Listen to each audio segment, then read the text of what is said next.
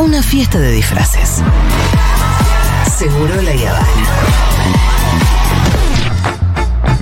Hola chiques, ahí está, ¿eh? Aumenté mi suscripción y asocié a mis sobrinas. A mis dos sobrinas, Alena y a Juana, Julio. Que ya les prometí que las voy a llevar a conocer Junta, merendar y eso, así que bueno. Excelente. Hoy en súper rica. Acá hay que estar. Y bueno, como les digo siempre, ustedes son, son compañía, son parte de uno y hay que estar siempre. Y como dijo ayer, viejo, para los que no todavía no se asociaron y pueden, como dijo ayer la jefa, ni halcones ni paloma y en este caso ni lagarta ni rata, pingüino, viejo. Hay que tirar todo para el mismo lado. Totalmente, Julito, te queremos mucho. Hoy, Eh, hoy quería contar eso, almorcé, eh, desayuné y almorcé en Junta.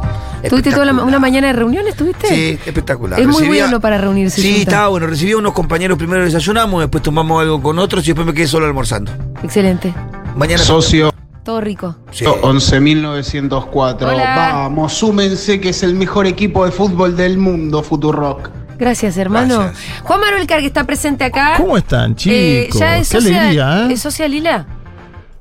Eh, no, Ah, pero bueno, si quieren tenemos- hoy es el día. Ahí tenemos una potencial. Tengo un carnet de lila, pero no es el de Bueno, esta emisora. ya la hiciste. Mirá, te lo muestro, pero podemos hacer el mismo de Futu si querés, fíjate. Ay, ¿Cómo la ves? Sí, claro.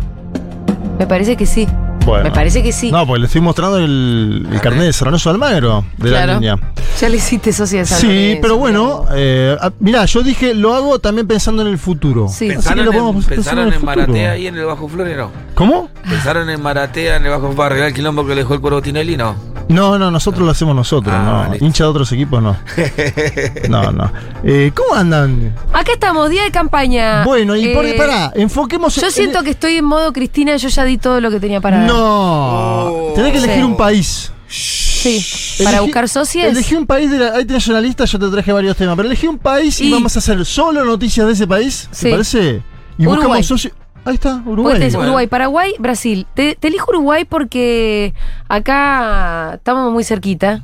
Hay un montón de socios Son banda, uruguayos. ¿no? Y hay muchos, muchos oyentes. Entonces, Vos es decís que hora hay más oyentes que socios. Sí, siempre. No, olvídate, siempre sí, es así. Sí. Y en Uruguay también. Sí. Entonces, Vamos a buscar socios. vamos a buscar socios. Vamos a cruzar el río de la Plata ¿no? en búsqueda. Bueno, contemos un poquito lo que está pasando. Sí, a ver, obviamente se acuerdan, ¿no? La- las movilizaciones que hay en este momento en Francia contra la reforma jubilatoria impuesta por Emmanuel Macron. En Uruguay está suce- sucediendo algo similar contra una reforma jubilatoria del gobierno de la calle Pou, que aumenta la edad jubilatoria de 60 a 65 años. Lo mismo que en Francia, el mismo quilombo, ¿no? Mismo quilombo, una oposición, el Frente Amplio en las calles Sí. movilizando fuerte. De hecho, hubo el día martes un paro importante, movilizaciones de. eh, bueno, hay una central sindical muy importante, el PIT-CNT, trabajadores de salud, de transporte, educación, pararon y movilizaron. ¿Y sabes por qué la traigo la noticia también, Julita? Porque acá hubo muchos medios de comunicación y comunicadores que nos vendían a la calle Pau como el presidente estrella de América Latina. en estos Sí. años, ¿eh? En estos años que nos decían, no, Uruguay están dando cinco estrellas, va todo perfecto. Ahora no, y esos medios que también pasan lo de Francia, porque yo prendo la claro. tarde cualquier cosa. No te van a mostrar lo de. ¿No, ¿no se enteraron que hubo una movilización el día martes en Uruguay? La verdad. Ninguno de los ¿Viste medios lo que te digo? No, no, no, para nada. Y todos lo llevaban a la calle Pou a hablar sobre la pandemia, su control de las. ¿Se acuerdan eso, no? Fue estrella la calle Pou acá, los, ¿no? Había periodistas que estaban. Se les caía la baba para ser sutiles. Sí, claro. Y de esto no dijeron nada. Del aumento de la edad jubilatoria. Y yo entonces voy a traer las voces disidentes del otro lado, ¿no? Los que dicen, che, esto está mal, lo que está haciendo en la calle Pou. con La jubilación está mal, porque aparte lo dicen buena parte de las y los uruguayos en las encuestas que se conocen. Dos tercios están en contra. Porque nadie quiere trabajar más años, ¿no? Y no. O hay una parte que obviamente puede al comprar. contrario, quisieran trabajar menos años. Pero hay una parte que por ahí puede comprar el argumento. Es una parte pequeña, minoritaria. El laburante de a pie no quiere laburar más años. No. No, cuando vos tenés una carrera profesional, se entiende que por ahí a los 60 le querés seguir metiendo, estás con pilas, todavía te queda mucho para dar. Sí. Pero la verdad que tal vez si vos fuiste docente 30 años, Claro. Obrero en una O 40. hora. Obrero en una Obrero en una hora. O laburaste manejando En el un bondi, subte en un o bondi. manejando un bondi. No tenés por qué querer seguir laburando a los 60 años. Tiene que ver con eso. Yo porque escuchaba muchas posiciones liberales, tipo un tetaz, que dice, vos decidís cuándo dejas de laburar. No. Bueno, No. si vos querés seguir laburando porque tenés tu carrera, está bien, metele. Nadie te lo va a impedir. Pero si vos sos un laburante, y bueno, loco, hay, hay momentos donde ya, la- ya vos laburaste suficiente, ¿no? Yo creo que, mira, había una frase que decían en Francia que eh, sobre la- el aumento que tenía Macron, que era un año apenas, pero ellos decían, es el peor año laboral, porque es el que llegas más cansado, y es el mejor año de la jubilación, porque cuando te jubilás Es un poco más joven, es el primer año de la jubilación, entonces lo puedes disfrutar más. Uno, se- uno tiende a considerar que cuando tenés 15 años de jubilado ya estás un poco más averiado, Sí. ¿no? O sea, te cambian el peor año de trabajo Por uno peor. Por el peor de tu jubilación. Exacto, por el que sería el mejor de la jubilación. Vamos a escuchar primero al Exacto. presidente del No lo pensado eso. Esa está buenísima la argumentación, y es la sí. verdad. Te sacan la poca juventud, como el descanso en, ju- en juventud. que Exacto, tener. es el mejor año tuyo de la jubilación porque vos vas a tener un ingreso y vas a poder disfrutarlo, viajar, estar con tus nietos, lo que sea, lo que Sí, como ganas mi suegro hacer. que juega al tenis. Claro, Por sí, ejemplo. que, que aparte él fue docente durante millones de años, Exacto. ¿no? Eh, y él no hubiese laburado un puto día más de su vida. Dejó todo. Seguro, olvídate. Y, pero está en una edad donde puede jugar al tenis con los amigos. Y perfecto. y ya si te obligan a salir a los 65, ya no sé que también puedas estar para jugar al tenis, ¿no? Ese es la- el debate, me parece. Vamos a escuchar a Marcelo Abdala, que es el presidente del PIT-CNT, que dice que además esto es un ajuste fiscal encubierto del, go- del gobierno de la calle Po. A ver, escuchemos. Es un proyecto que te establece más edad para jubilarte, por tanto, además más años y todavía para cobrar menos. Esta reforma jubilatoria, que en realidad es un ajuste fiscal encubierto, tiene el rechazo de las grandes mayorías del pueblo trabajador. ¿Es un ajuste fiscal encubierto, entienden ustedes? Y bueno, porque en definitiva se- no se toca la financiación de la seguridad social, este, en definitiva se eleva los años de trabajo para terminar cobrando menos, es decir, se busca una, una sostenibilidad financiera de la seguridad social recortando derechos y no mejorando la financiación. Bien, Y claro, porque vos eh, cobrás menos años de jubilación y aportás un año más. sí, es así como vos decís. Uno, o sea, dos cosas. O sea, van, van a gastar, van a pagar menos en jubilación y van a recaudar un poco más. Uno de los grandes oradores fue mm, Alejandro Pacha Sánchez, que es además el senador que entró en el lugar de José Mujica. Acuérdense Ah. que José Mujica dice, yo dejo la política, este lugar institucional, voy a seguir haciendo política en la chacra, que es lo que hace. Lo dejó a Alejandro Pacha Sánchez, un, un hombre que tiene mucho futuro senador del MPP en el Frente Amplio.